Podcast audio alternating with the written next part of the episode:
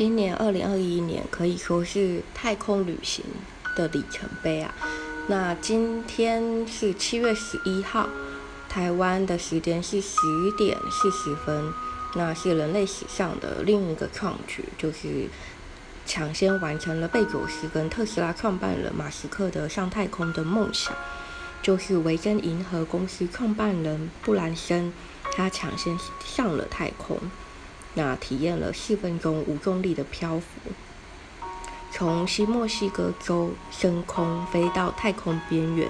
整趟航程约一点五小时。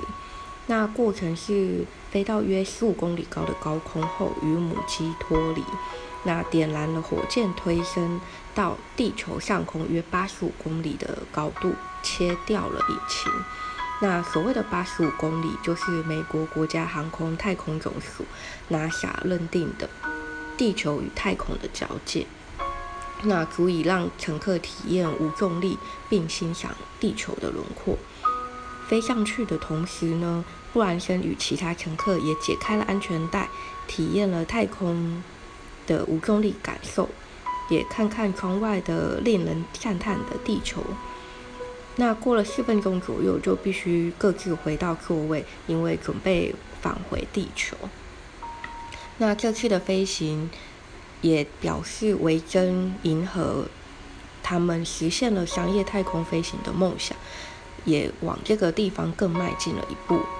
也声称说，这次的飞行是毕生难忘的经历。那有兴趣的太空迷们也可以到维珍银河公司的网站上面看直播。那维珍银河公司创办人布兰森，他最终的目标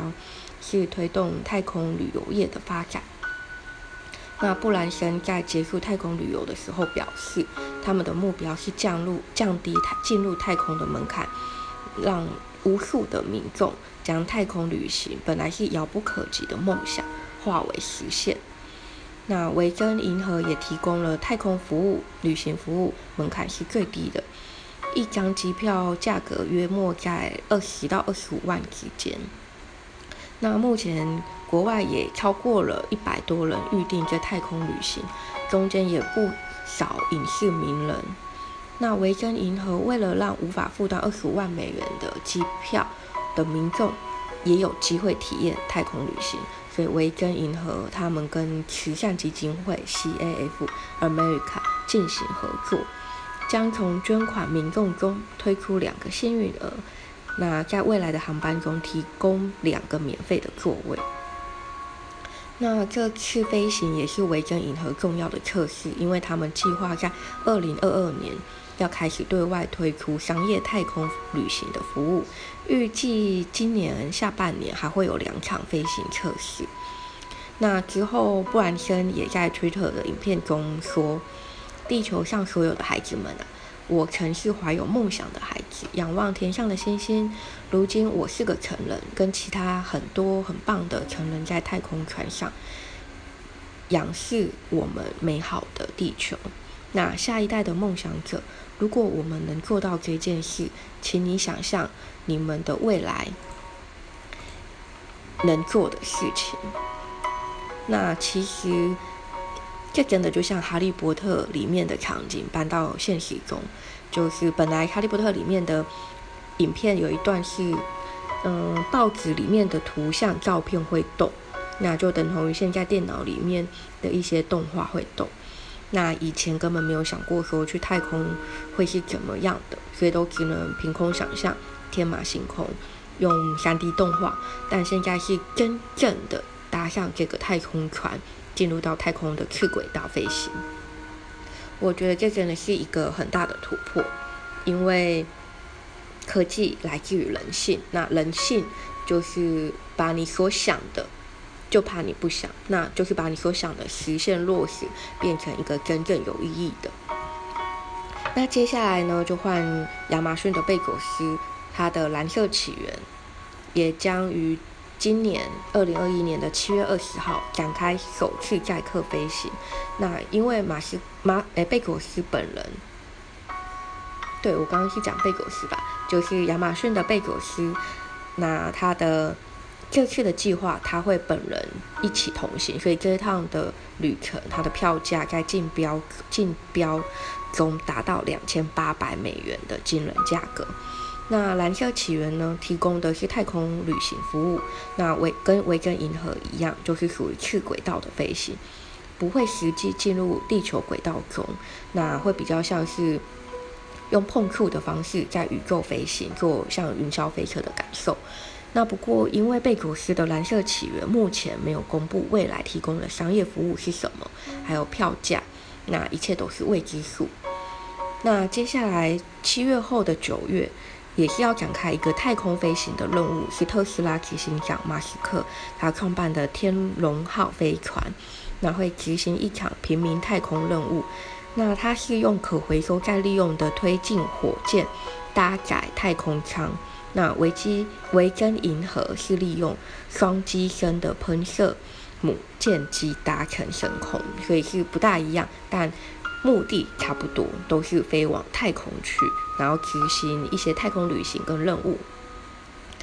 那此次飞行就是维珍银河的飞行，它标榜为太空旅行新时代的先驱，所以维珍银河也预计在明年二二年，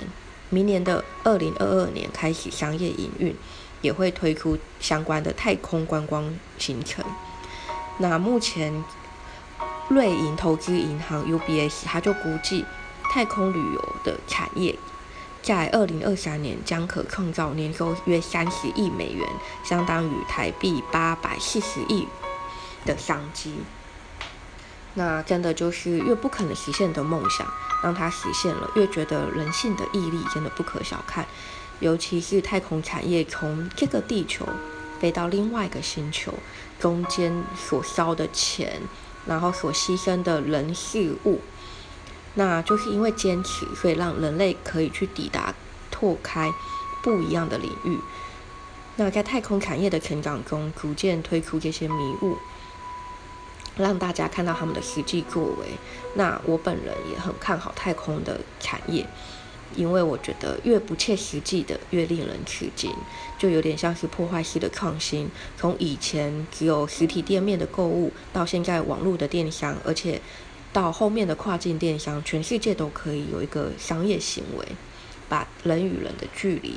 在另外一个时空拉得更近。那早在先前有买维珍银河的股票，还有亚马逊的股票，特斯拉创办人的股票。那因为特斯拉，它他们目前就是马斯克这边目前没有推出跟太空相关的股票，所以我也只能借由特斯拉看能不能沾一点光，那拉吸拉升一点股价。那再来就是会投资其他太空产业相关的 ETF，所以我是买了 ARK 系列的 ARKX，那平均分摊一下风险，毕竟太空产业它是一个未知数的产业，没有人知道。跌，但短期内一定会是赔钱的。那长期的话，真的就是用毅力跟钱去堆的。毕竟太空产业真的就像是早期的跨境电商或是网拍的这个产业一样，就是一个赌注，赌赢了就赚很多，你赌输了，大不了就是重来，继续坚持。好啦，今天的分享就到这边。那以上就是个人的投资行为，不代表任何人，也不建议跟我一样，因为我会觉得每个人都需要保持自己的独立投资思考能力跟空间。那我只是分享我的一小部分，比较天马行空的这一方面，因为我觉得我的天马行空不是只有我，而是真的有钱人把这件事情变成一个实际，所以我会继续的追踪。跟 follow 他们太空旅行相关的未来，好，谢谢您的分享，我们下次见。